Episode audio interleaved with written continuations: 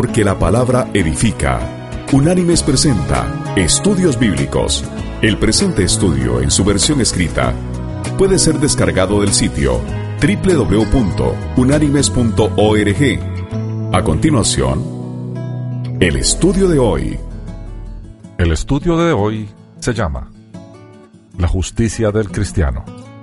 Para poder analizar la justicia del cristiano a la luz del Sermón del Monte, debemos establecer una relación entre Cristo, el cristiano y la ley. Y para ello, vamos a ir a leer el texto que vamos a analizar en el presente estudio. Ese texto se encuentra en el Evangelio de Mateo, capítulo 5, versículos del 17 al 20. Y dice así, No penséis que he venido a abolir la ley o los profetas. No he venido a abolir, sino a cumplir. Porque de cierto os digo que antes que pasen el cielo y la tierra, ni una jota, ni una tilde de la ley pasará, hasta que todo se haya cumplido. De manera que cualquiera que quebrante uno de estos mandamientos muy pequeños, y así enseñe a los hombres, muy pequeño será llamado en el reino de los cielos. Pero cualquiera que cumpla y los enseñe, éste será llamado grande en el reino de los cielos. Por tanto, os digo que si vuestra justicia no fuera mayor que la de los escribas y fariseos, no entraréis en el reino de los cielos. Fin de la cita. En el Sermón del Monte, Jesús ha detallado el carácter del cristiano y la influencia que tendrá en el mundo si exhibe ese carácter.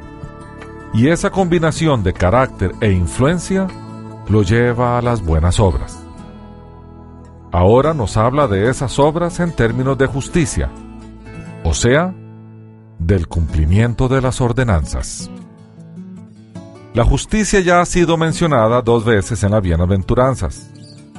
Es una de la cual el cristiano tiene hambre y sed, y es otra que es la razón por la cual es perseguido. La justicia del cristiano debe ser enfocada a cumplir con la ley moral de Dios es hacer lo que es justo ante Dios y debe aventajar a la justicia de los escribas y fariseos. Estos eran en realidad los más cuidadosos en el cumplimiento de la ley. Para entender correctamente la escritura, debemos comprender los conceptos de la ley primero. Veamos. La ley o los profetas. Este es el modo del pueblo de Israel para referirse a todas las escrituras. Es el Antiguo Testamento para los cristianos. Las ordenanzas de la ley o la mitzvah. Mitzvah es una palabra hebrea que significa mandamiento. El plural es mitzvot, de tzavá o mandar. En ella se detallan 248 mandamientos y 365 prohibiciones. La palabra se usa en el judaísmo para referirse a los 613 preceptos de la Torá, o sea, de los primeros cinco libros de la Biblia. 613 que son mitzvot, o sea, los mandamientos, y a cualquier ley judía llamada halayah. El famoso rabino Moshe ben Maimón, el Rambam, o el famoso llamado Maimónides, fue uno de los primeros codificadores de la ley judía. Sus 14 volúmenes de la Mishnah Torah cubren toda la ley judía, creencia y práctica. Él dividió las 613 mitzvot, o sea, los mandamientos o ordenanzas, en 14 libros con 83 secciones. Los 613 mandamientos que el Eterno exige que Israel cumpla están distribuidos a lo largo de la Torá, que es conocida en español como el Pentateuco, y está conformada, como antes dijimos, por los cinco primeros libros de la Biblia. Veamos ahora lo que Jesús dice del término ni una jota ni una tilde. Esta es una alusión a la letra más pequeña y a los trazos que distinguían unas letras de otras en la escritura antigua. La expresión indica aquí las partes más pequeñas o insignificantes de la ley. Bien, veamos la relación con la ley entonces. La amplitud conceptual del pasaje que estamos analizando nos obliga a dividirlo en dos partes. Debemos comprender cómo el Señor se veía a sí mismo en relación a la ley y luego cómo debemos vernos nosotros ante esa ley. Veamos primero Jesús y la ley. Jesús comienza diciéndoles que Él no ha venido a abrogar la ley y los profetas, es decir, todo el Antiguo Testamento o alguna de sus partes, sino a cumplirlo. En el original griego, la palabra que se utiliza es plerosai, que significa literalmente llenar. Podemos interpretar correctamente el pasaje como que no vino a anular la ley, sino a ampliarla y a que ella se cumpliera en él. Esta declaración fue necesaria debido a que había un temor de que él se opusiera a la ley, sobre todo por sus milagros y declaraciones referentes al sábado. Esto era muy importante porque la gente ya había visto en él una autoridad especial que sin dudarlo ponía en peligro su estructura social y religiosa. Y así empieza Marcos el Evangelista, su Evangelio en el capítulo 1, versículo 27, que dice, Todos se asombraron de tal manera que discutían entre sí, diciendo, ¿qué es esto? ¿Qué nueva doctrina es esta que con autoridad manda aún a los espíritus impuros y lo obedecen? Fin de la cita. Por tanto, era natural que muchos se preguntaran cuál era la relación entre su autoridad y la autoridad de la ley de Moisés, porque Jesús hablaba con autoridad propia. Frecuentemente decía, de cierto os digo, hablando en su propio nombre y con su propia autoridad. Para comprender la relación de Jesús con la ley, debemos entender cómo se relaciona el Antiguo Testamento con el Nuevo. Antes, debemos aclarar el concepto de doctrina que priva a lo largo de la escritura. Definamos doctrina como el conjunto de enseñanzas que se basa en un sistema de creencias. Se trata de los principios existentes sobre una materia determinada, por lo general con pretensión de validez universal.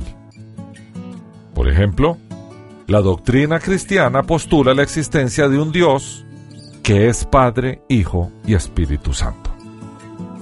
Bien, el Antiguo Testamento tiene enseñanza doctrinal. Torah, que generalmente se traduce como ley, en realidad quiere decir instrucción revelada. Y el Antiguo Testamento ciertamente nos instruye sobre Dios, el hombre y la salvación. Todas las grandes doctrinas bíblicas se encuentran allí. Sin embargo, este era solo una revelación parcial. Jesús lo cumplió en el sentido de llevarlo a su realización por medio de su persona, su enseñanza y su obra. Podríamos resumir el concepto como que el Antiguo Testamento es el Evangelio de Jesús en capullo, mientras que el Nuevo es ese Evangelio en plena floración. Bien, adicionalmente, el Antiguo Testamento tiene profecía predictiva. Gran parte del Antiguo Testamento predice la venida del Mesías y lo expresa en palabras o en formas de tipo. Esto, sin duda, solamente era una anticipación. Todas esas profecías del Mesías, sin faltar una, fueron cumplidas en Jesús. La primera declaración de su ministerio público fue, el tiempo se ha cumplido. Y leamos de Marcos capítulo 1 versículo 15 lo que el Señor decía. Dice así, decía, el tiempo se ha cumplido y el reino de Dios se ha acercado. Arrepentíos y creed en el Evangelio. Fin de la cita. Después de resucitar, les dijo a los dos hombres camino a Emaús que toda la ley, o sea, la ley de Moisés, y toda la escritura, todo el resto de los profetas, hablaban de él. Y vamos a leer del Evangelio de Lucas capítulo 24, versículo 27, que dice, Y comenzando desde Moisés y siguiendo por todos los profetas, les declaraba en todas las escrituras lo que de él decían. Fin de la cita. La última declaración antes de morir fue que nada había quedado pendiente. Todo lo que la escritura predijo de él se cumplió. Y ahora leemos del Evangelio de Juan capítulo 19, versículo 30, que dice, Cuando Jesús tomó el vinagre, dijo, Consumado es. E inclinando la cabeza, entregó el Espíritu. Fin de la cita.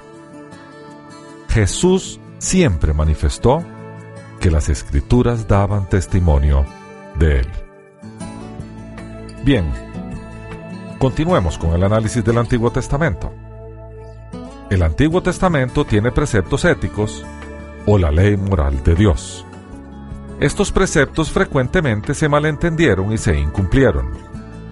Jesús los cumplió en primer término, obedeciéndolos porque Él había nacido bajo la ley y estaba determinado a cumplir toda justicia. La actitud de Jesús hacia el Antiguo Testamento no fue una actitud destructiva y de discontinuidad, sino más bien una actitud constructiva de continuidad orgánica. Jesús resumió su posición en una sola palabra. No abolición, sino cumplimiento. El apóstol Pablo enseñó claramente esta verdad. Su afirmación de que el fin de la ley es Cristo no significa que ahora somos libres para desobedecerla, sino que la aceptación de Dios no se obtiene mediante la obediencia a la ley, sino mediante la fe en su Hijo. Bien, el Antiguo Testamento tiene profecías predictivas que están por cumplirse. Las profecías que están pendientes de cumplirse son las del día final, las del día del Señor cuando la tierra y los cielos pasen y se forme una nueva humanidad. La manifestación de Jesús en el Sermón del Monte de Porque de cierto os digo que antes que pasen el cielo y la tierra, ni una jota ni una tilde pasará de la ley, todo se haya cumplido, debemos entenderla como que ese cumplimiento no se dará en un 100% hasta que los cielos y la tierra misma hayan pasado porque un día ellos pasarán en el poderoso renacimiento del universo. Entonces el tiempo, tal y como lo conocemos, cesará, y las palabras escritas en la ley de Dios no se necesitarán más, porque todo lo relativo a ellas se habrá cumplido. Por tanto, la ley es tan perdurable como el universo.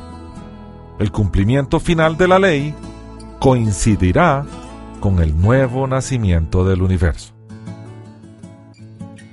Bien, veamos ahora al cristiano y la ley. La expresión de manera que, dicha por Jesús, introduce la deducción a la que Jesús lleva a sus discípulos y que es consecuencia de la validez permanente de la ley y de su propia actitud con respecto a ella. Revela una conexión vital entre la ley de Dios y el reino de Dios. Aquellos cristianos en los primeros siglos que creían que estaban exentos de obedecer la ley, se encontraron con una realidad más exigente. En efecto, ya no estamos bajo la ley sino bajo la gracia. Pero dentro de esa gracia también hay mandamientos que cumplir, y estos están íntimamente conectados a la ley. Más aún, lo que Jesús enseña constituye un estándar más alto que la ley misma. Es una ley que brota del interior, una que es administrada por su espíritu, una que es de cumplimiento por amor y que nos lleva a la obediencia para complacer y agradar a nuestro Señor. Esta nueva ley, más exigente que la anterior, pero basada en ella, nos enseña que el reino de Dios es, sin duda, un reino de justicia. Los fariseos se contentaban con una obediencia formal y externa. La justicia que le agrada a Dios es justicia interior de pensamiento y motivación, porque Jehová mira el corazón.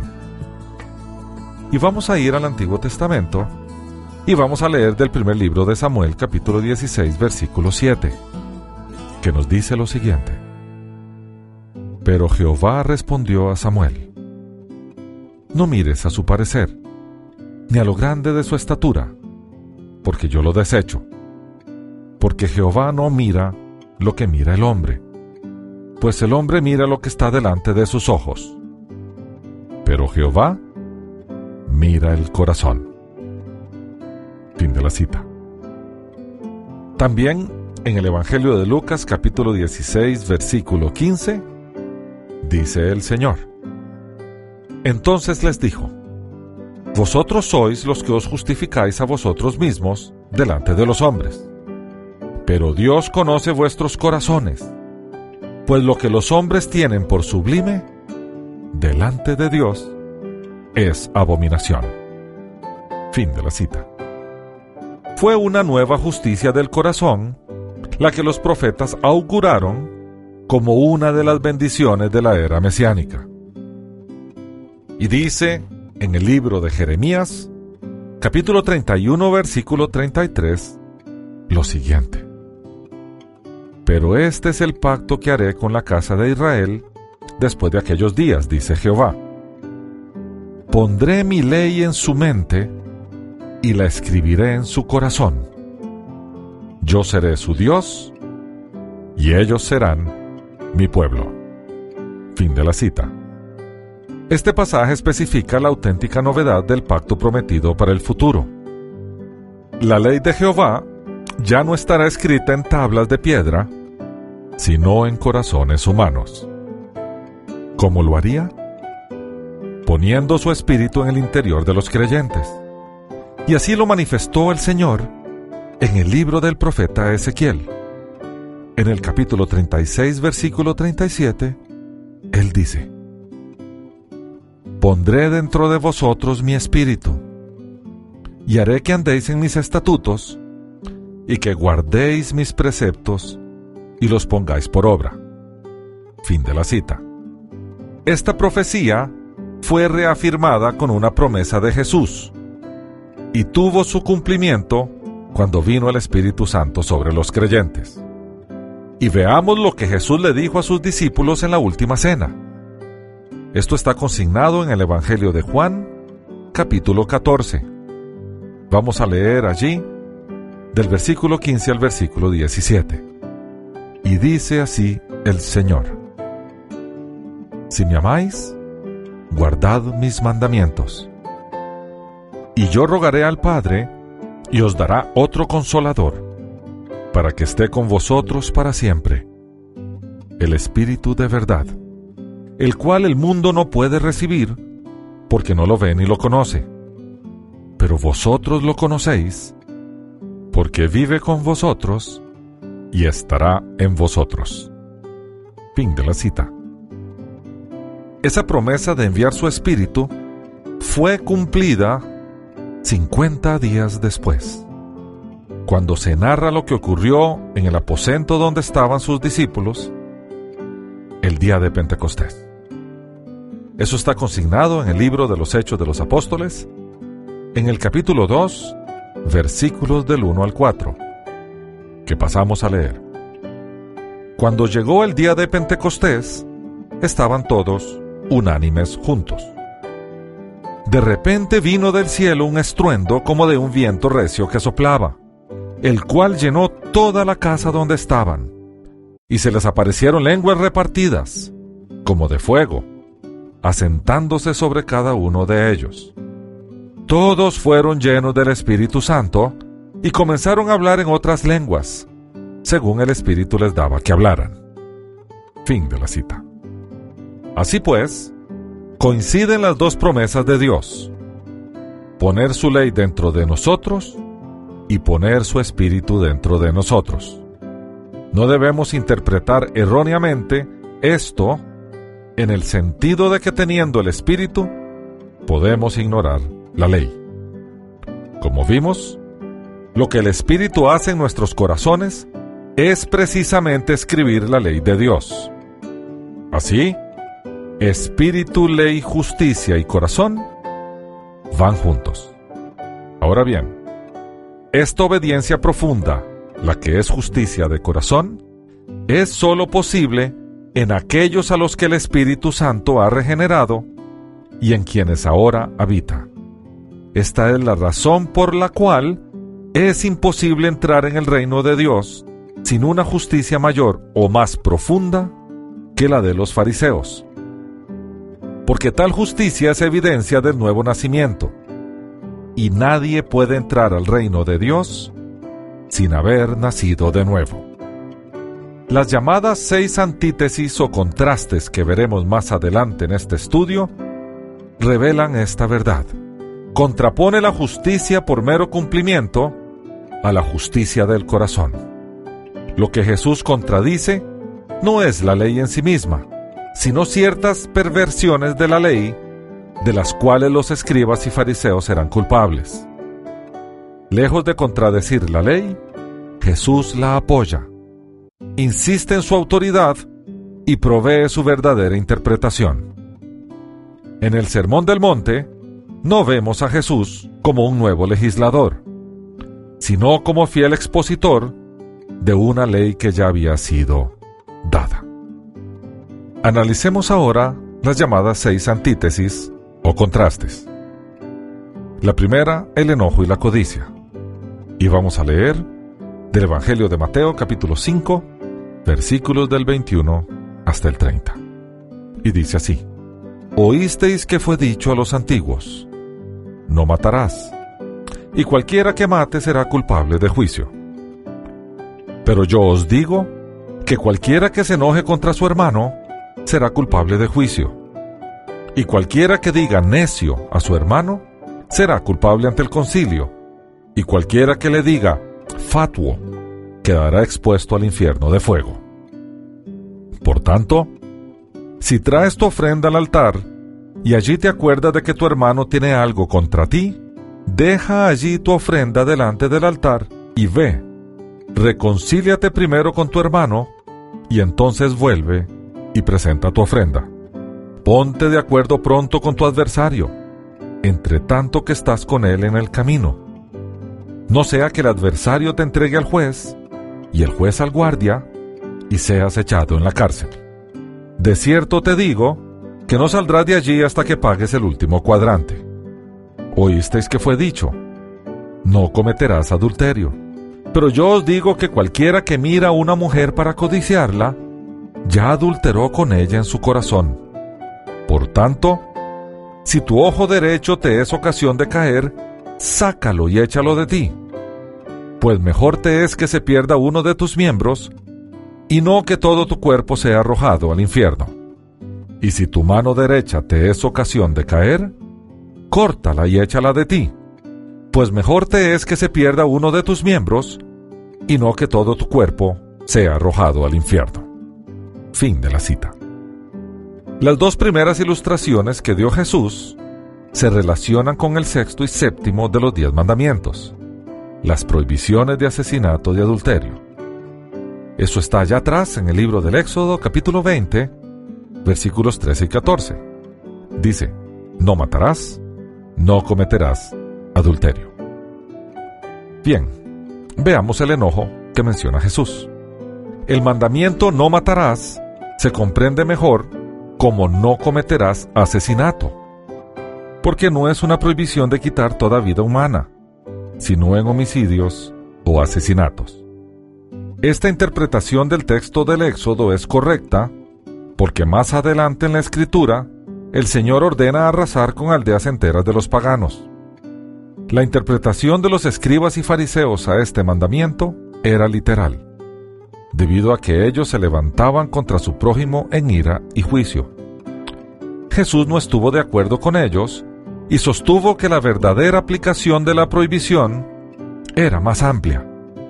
Incluía pensamientos y palabras tanto como obras, enojo e insulto, así como el asesinato. La referencia de Jesús es al enojo injusto, enojo producto del orgullo, de la vanidad, el aborrecimiento, la malicia y la venganza. Cuando Jesús se refiere a necio, en griego raka o moré, significa que está insultando al hermano, pues le dice vacío, cabeza hueca. Es un insulto a la inteligencia de la persona.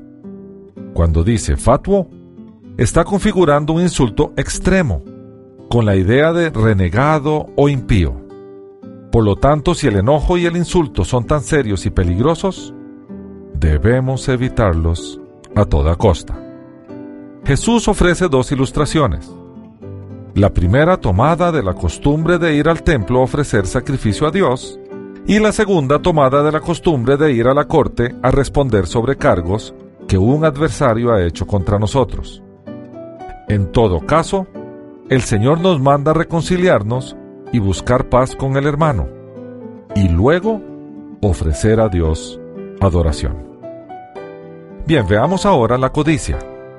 En referencia al séptimo mandamiento que prohíbe adulterar, los rabinos y maestros deseaban limitar ese alcance.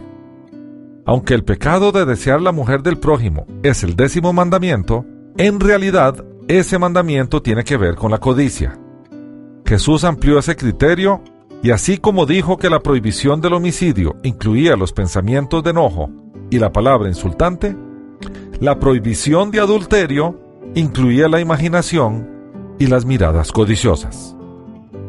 Jesús afirma que podemos cometer homicidio con nuestras palabras y podemos cometer adulterio con nuestros pensamientos. Él sabía que los actos vergonzosos son precedidos por fantasías vergonzosas y el incendio de la imaginación por la indisciplina de los ojos. Nuestra imaginación vívida, una de las muchas facultades que dividen a los hombres de los animales, es un preciado don de Dios y los dones que Dios nos da deben usarse responsablemente para edificación individual y de su iglesia. De manera que los hombres y las mujeres aprenden el dominio propio en sus actos sexuales cuando primero han aprendido el dominio en sus ojos, tanto de la carne como de la fantasía. Esto nos lleva a los versículos 29 y 30, donde se sacan ojos y se cortan miembros. Debemos interpretar este pasaje correctamente, porque se han dado a malas interpretaciones y como resultado de ellas se han cometido atrocidades. La figura literaria que usa Jesús es la hipérbole, que es la exageración intencional para expresar la necesidad de sacrificar algo valioso cuando el retenerlo es ocasión de pecado. Empecemos por los ojos. Si tu ojo te es ocasión de caer, porque la tentación llega a ti por medio de tus ojos, o sea, por medio de los objetos que ves, entonces sácate los ojos. Es decir, no mires. Compórtate como si realmente te hubieras sacado los ojos y los hubieras tirado. Y ahora estuvieras ciego, y por eso no pudieras ver los objetos que anteriormente fueron ocasión de caer. En relación a manos y pies, si tu mano o pie te son ocasión de caer, porque la tentación llega por medio de tus manos, o sea, las cosas que haces, o de tus pies, o sea, los lugares que visitas, entonces córtalos. Es decir, no lo hagas y no vayas. Compórtate como si realmente te hubieran cortado las manos y los pies y los hubieras tirado.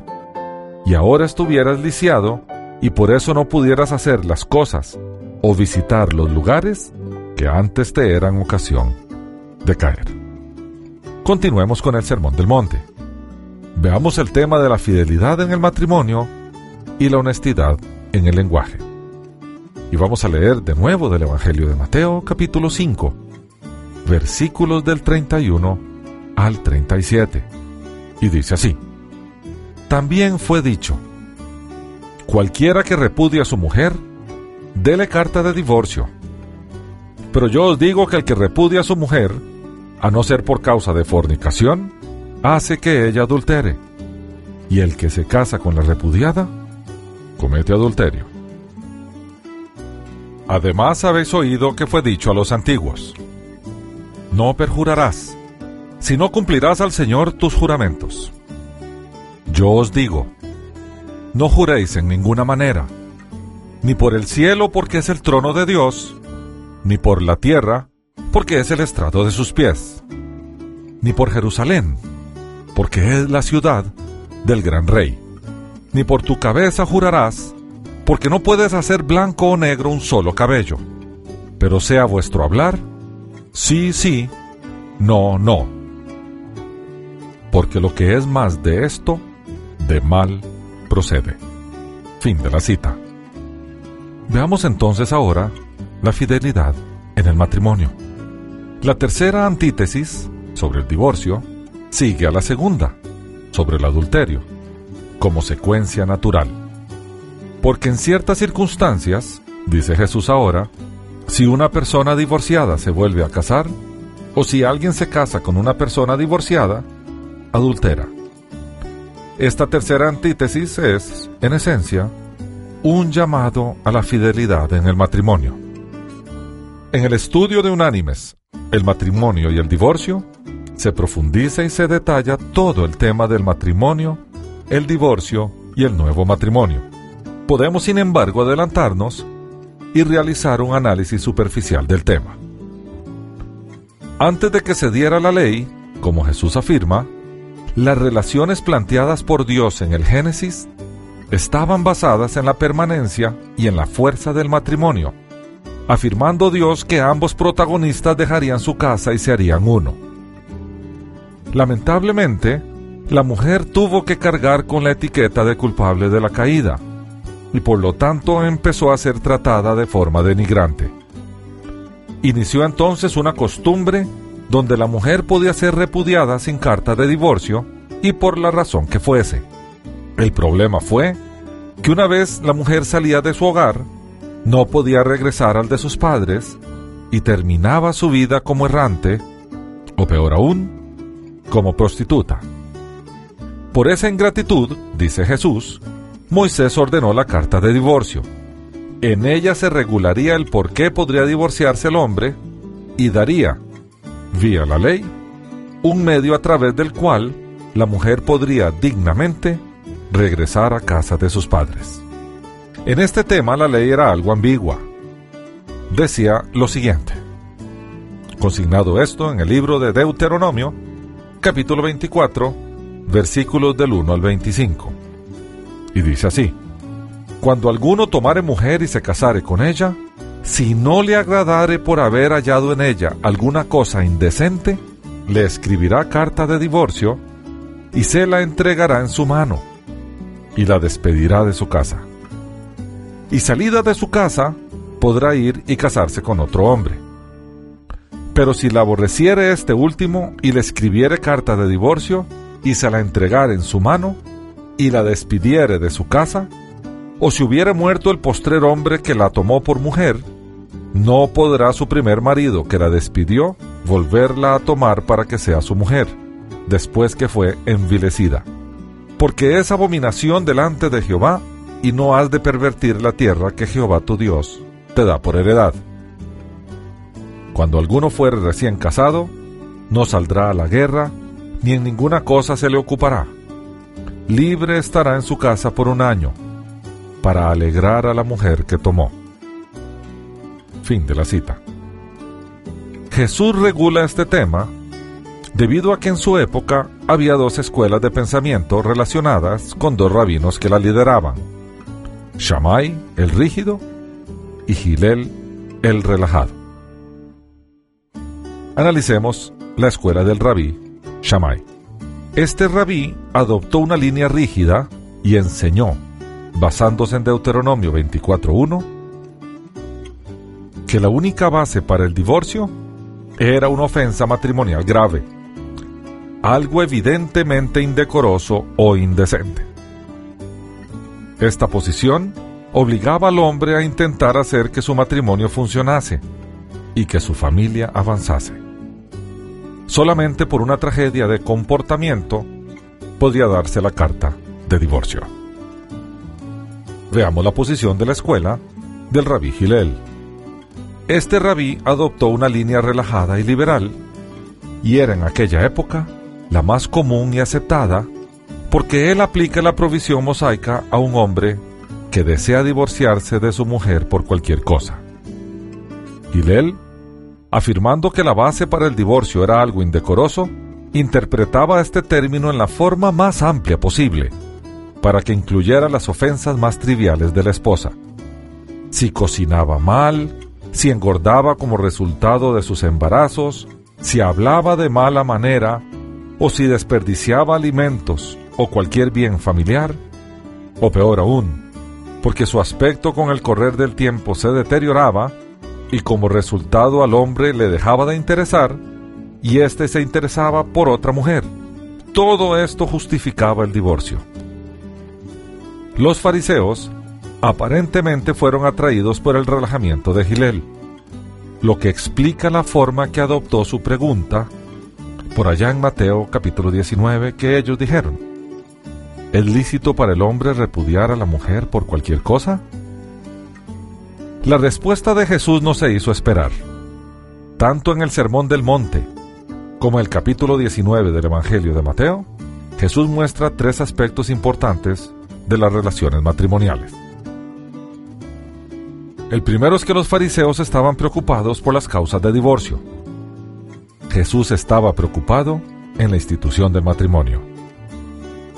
El segundo es que los fariseos llamaron mandamiento a la provisión de divorcio hecha por Moisés. Jesús la llamó concesión debido a la dureza de los corazones humanos. Y finalmente, los fariseos consideraban el divorcio a la ligera. Jesús lo tomaba tan en serio que con una sola excepción llamó adulterio a todo nuevo matrimonio judío después del divorcio. La circunscripción del mandato al pueblo judío se basa en que todo el tema está basado en la ley de Moisés y su correcta interpretación, y a esta ley solo los judíos estaban sujetos. Finalmente, en el capítulo 19 del Evangelio de Mateo, que es donde Jesús se extiende en este tema, en los versículos del 4 al 6, cita Génesis capítulo 2 y agrega una frase que no está en el Génesis, cuando él dice, él respondiendo, les dijo, ¿no habéis leído que el que los hizo al principio, hombre y mujer los hizo? Y dijo, por esto el hombre dejará padre y madre, y se unirá a su mujer, y los dos serán una sola carne. Así que no son ya más dos, sino una sola carne. Por tanto, lo que Dios juntó, no lo separe el hombre. Fin de la cita. Jesús concluye que como resultado de la decisión de dejar a padre y madre y de formar una nueva familia, el hombre y la mujer serán una sola carne, de forma tal que lo que Dios ya juntó, no lo separe el hombre. La clave del pasaje es, ¿cómo sabemos qué es lo que Dios junta y qué no? ¿Cómo sabemos que nuestras relaciones actuales están bajo la voluntad divina? La respuesta podría venir de otra pregunta. ¿Nuestra relación actual está bajo el orden de Dios? ¿Nuestra familia o relación actual o futura habita en su reino? ¿Vivimos de conformidad con su voluntad para nosotros? Las respuestas a estas preguntas son de vital importancia para entender el pasaje. Bien, veamos ahora la honestidad en el lenguaje. Y vamos a leer del Evangelio de Mateo, capítulo 5, versículos del 33 al 37, que dice, Además habéis oído que fue dicho a los antiguos, no perjurarás, sino cumplirás al Señor tus juramentos. Pero yo os digo, no juréis en ninguna manera, ni por el cielo, porque es el trono de Dios, ni por la tierra, porque es el estrado de sus pies, ni por Jerusalén, porque es la ciudad del gran rey. Ni por tu cabeza jurarás, porque no puedes hacer blanco o negro un solo cabello. Pero sea vuestro hablar, sí, sí, no, no. Porque lo que es más de esto, de mal procede. Fin de la cita. Si los rabíes eran permisivos en su actitud hacia el divorcio, también eran tolerantes en su enseñanza sobre los juramentos. Para analizar este pasaje correctamente, tenemos que ver la ley mosaica, luego la distorsión farisaica y finalmente la aplicación correcta de ley de acuerdo a Jesús. El Señor les dijo, Además habéis oído que fue dicho a los antiguos, no perjurarás, sino cumplirás al Señor tus juramentos. El Señor no estaba haciendo referencia a un solo pasaje, estaba resumiendo varios de los mandatos de la ley. Y vamos a leer todos esos mandatos ahora. El primero estaba en Éxodo 20, versículo 7, que dice, No tomarás el nombre de Jehová tu Dios en vano, porque no dará por inocente Jehová al que tomare su nombre en vano. Fin de la cita. El segundo está en el libro de Levítico, capítulo 19, versículo 12, que dice, Y no juraréis falsamente por mi nombre, profanando así el nombre de tu Dios. Yo, Jehová. Fin de la cita. El tercero está en el libro de los números, capítulo 30, versículo 2, que dice, Cuando alguno hiciere voto a Jehová, o hiciere juramento ligando su alma con obligación, no quebrantará su palabra. Hará conforme a todo lo que salió de su boca. Fin de la cita. Y el último está en el libro de Deuteronomio capítulo 23, versículos 21 y 22, que dice, cuando haces voto a Jehová tu Dios, no tardes en pagarlo, porque ciertamente lo demandará Jehová tu Dios de ti, y sería pecado en ti. Mas cuando te abstengas de prometer, no habrá en ti pecado. Fin de la cita. Hasta una lectura superficial de los mandamientos indica claramente su intención. Prohíben el falso juramento o el perjurio es decir, hacer un voto y luego romperlo. Los fariseos dieron una interpretación conveniente. Desviaron la atención del cumplimiento del voto mismo y la necesidad de guardarlo, y se enfocaron en la forma del cómo hacerlo. Dieron más importancia a la forma que al fondo. El falso juramento, decían ellos, quiere decir profanación o sea, el uso profano del nombre divino. No perjurio, o sea, una promesa deshonesta empeñando la palabra de uno. Con base en esta interpretación, cargaron al pueblo de fórmulas, rituales y ordenanzas llegaron a constituir la religión aparente que profesaban. Jesús expresó su desprecio por este tipo de falso razonamiento cuando los enfrentó en lo que es su discurso más violento contra la religiosidad aparente. Y ese discurso fue registrado en el Evangelio de Mateo, capítulo 23, y va de los versículos 16 hasta el 28, donde el Señor dice, Ay de vosotros guías ciegos, que decís, si alguno jura por el templo, no es nada pero si alguno jura por el oro del templo, es deudor. Insensatos y ciegos. Porque ¿cuál es mayor? ¿El oro o el templo que santifica el oro? También decís, si alguno jura por el altar, no es nada. Pero si alguno jura por la ofrenda que está sobre él, es deudor. Necios y ciegos.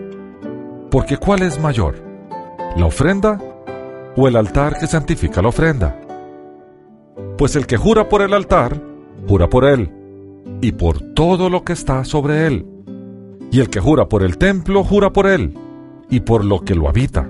Y el que jura por el cielo, jura por el trono de Dios, y por aquel que está sentado en él. Ay de vosotros, escribas y fariseos hipócritas, porque diezmáis la menta y el eneldo y el comino, y dejáis lo más importante de la ley, la justicia, la misericordia y la fe.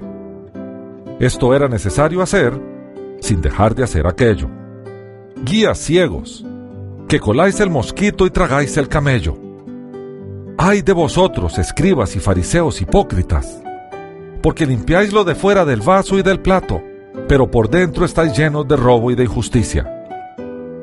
Fariseo ciego, limpia primero lo de dentro del vaso y del plato, para que también lo de fuera sea limpio.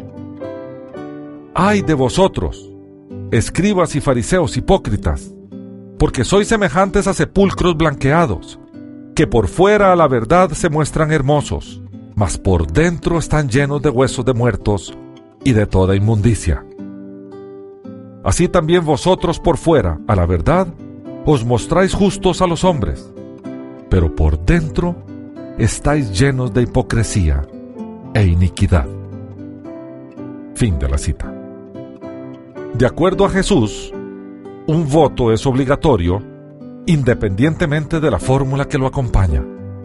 Siendo así, la implicación real de la ley es que tenemos que guardar nuestras promesas y ser gente de palabra entonces los votos se volverían innecesarios. Como diría más tarde Santiago, el hermano de Jesús, que vuestro sí sea sí y vuestro no sea no.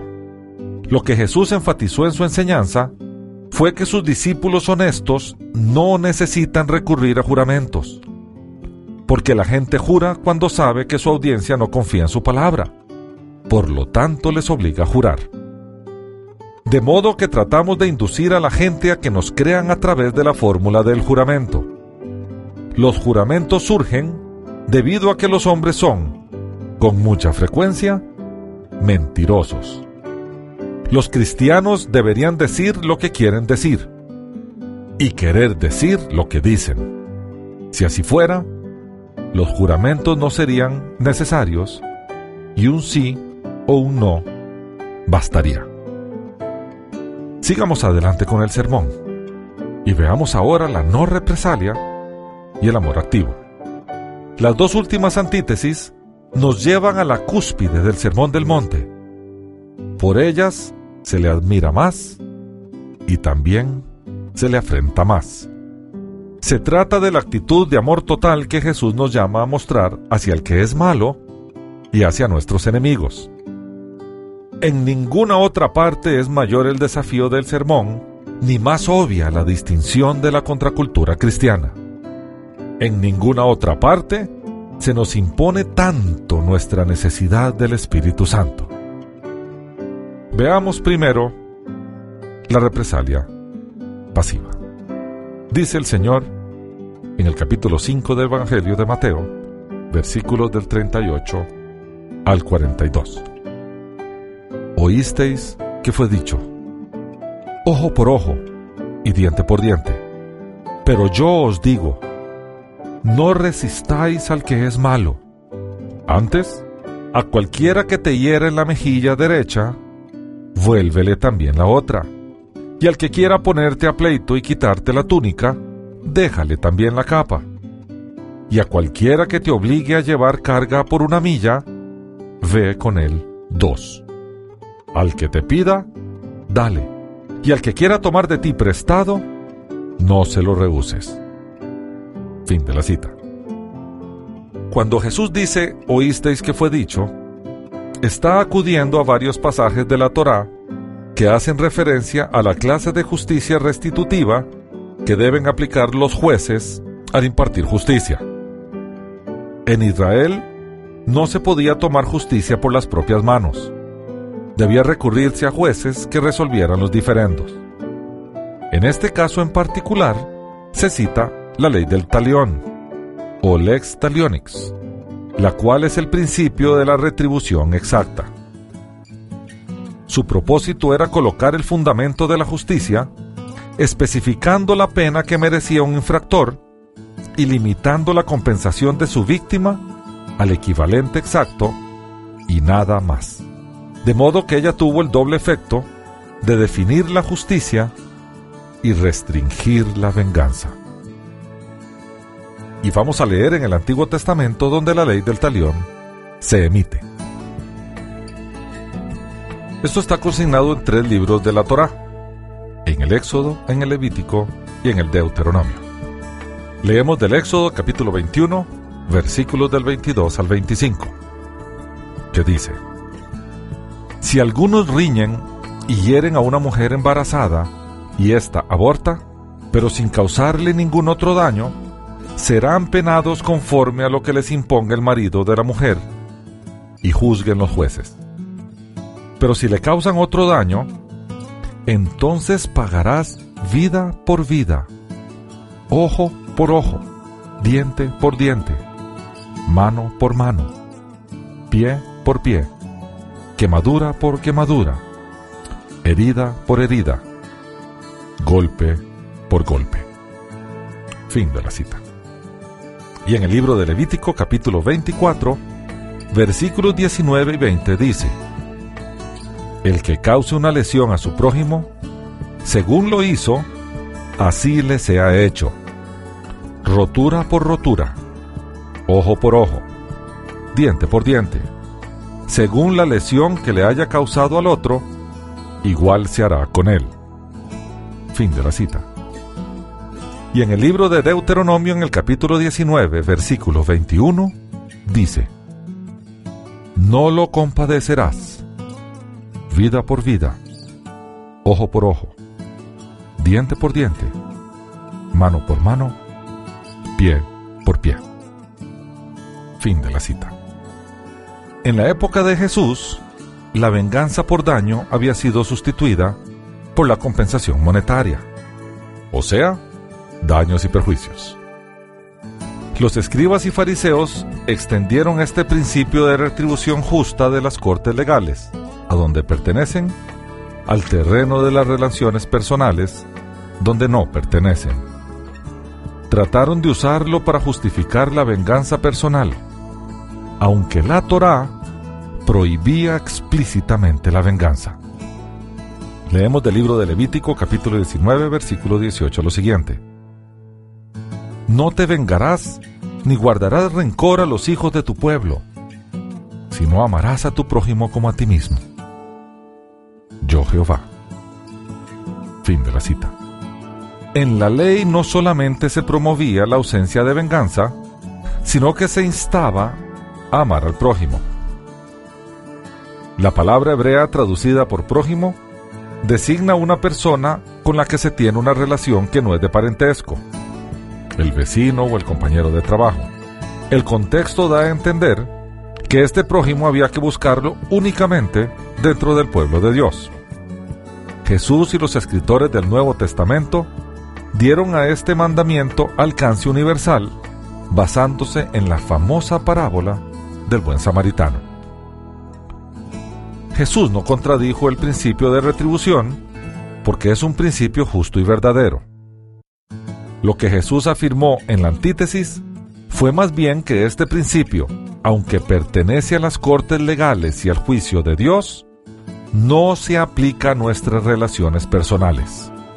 Estas deben estar basadas en el amor y no en la justicia. En cuanto a las relaciones que el cristiano debe tener cuando se enfrenta a un malo o a un enemigo, Jesús nos lleva al terreno de la no represalia y del perdón, y nos saca del terreno de la justicia y la venganza. Él nos lleva a ser resistentes en términos de soportar la injusticia y responder como Él lo hubiera hecho. Los cuatro ejemplos que se detallan en el pasaje son para ilustrar un principio y no son preceptos detallados. Dicho principio es el amor al prójimo. Lo que Jesús demanda de sus seguidores es una actitud personal hacia los que hacen mal, que está inspirada en la misericordia y no en la justicia, que renuncia a la venganza de tal forma que se arriesga un sufrimiento mayor, que nunca está dominada por el deseo de causarles daño, sino siempre por la determinación de hacerles el bien. Es por tanto una actitud que brota del interior, que nos lleva a amar aún a aquellos que nos han dañado, es sin duda un estándar muy elevado para aquellos que no han nacido de nuevo. Es un estándar que solo se cumple con el poder, la fuerza y el amor del Espíritu Santo que habita en el creyente. Continuemos con el sermón. Veamos ahora el amor activo. Y vamos a leer del Evangelio de Mateo capítulo 5 versículos del 43 al 48, que dice, Oísteis que fue dicho, amarás a tu prójimo y odiarás a tu enemigo. Pero yo os digo, amad a vuestros enemigos, bendecid a los que os maldicen, haced bien a los que os odian, y orad por los que os ultrajan y os persiguen, para que seáis hijos de vuestro Padre que está en los cielos, que hace salir su sol sobre malos y buenos, y llover sobre justos e injustos. Si amáis a los que os aman, ¿qué recompensa tendréis? ¿No hacen también lo mismo los publicanos? Y si saludáis a vuestros hermanos solamente, ¿qué hacéis de más? ¿No hacen también así los gentiles? Sed pues vosotros perfectos, como vuestro Padre que está en los cielos es perfecto. Fin de la cita. Jesús es nuestro modelo de comportamiento. Nos insta a comportarnos como si fuéramos Dios, a ser perfectos en el amor ágape, en aquel tipo de amor que se da sin importar lo que dice o hace el que lo recibe. Este modelo de comportamiento ante los enemigos Jesús lo llevó a su máxima expresión en la cruz. Y leamos del Evangelio de Lucas, en el capítulo 23, versículos 33 y 34, que nos narra cuando Jesús estaba en la cruz, clavado en la cruz, crucificado por los hombres. Así lo narra Lucas. Cuando llegaron al lugar llamado de la calavera, lo crucificaron allí, y a los malhechores uno a la derecha y el otro a la izquierda. Jesús decía, Padre, perdónalos, porque no saben lo que hacen. Fin de la cita. Jesús no solo los perdonó, sino que oró por ellos intercediendo ante el Padre. Si la cruel tortura de la crucifixión no pudo silenciar la oración de nuestro Señor por sus enemigos, ¿qué dolor, orgullo, prejuicio o pereza podría justificar silenciar la nuestra? Muchos hemos aprendido, a través de la vida cristiana, a poner la otra mejilla. Lo que no hemos aprendido es amar a quien nos golpeó. Ya que Dios es bondadoso tanto con el malo como con el bueno, al darle a ambos los dones maravillosos de su creación, sus hijos también deben ser. La vida de la humanidad caída se basa en la justicia tosca que venga las injurias y devuelve los favores. La vida de la humanidad redimida se basa en el amor divino, que rehúsa vengarse y a cambio vence el mal con el bien. Nuestro llamado cristiano consiste en no imitar al mundo caído, sino al Padre. Y es mediante esta imitación del perfecto que la contracultura cristiana se hará visible. En resumen, devolver mal por bien es diabólico. Devolver bien por bien es humano. Devolver bien por mal es divino. Este es el espíritu del sermón del monte. Hasta aquí el estudio de hoy. El presente estudio está basado parcialmente en el libro El Sermón del Monte de John Stott, publicado por Ediciones Certeza. Las citas de las Escrituras son tomadas de la Biblia Reina Valera Revisión 1995. Unánimes presentó Estudios Bíblicos. Porque lámpara a mis pies es tu palabra y lumbrera en mi camino Que Dios te bendiga.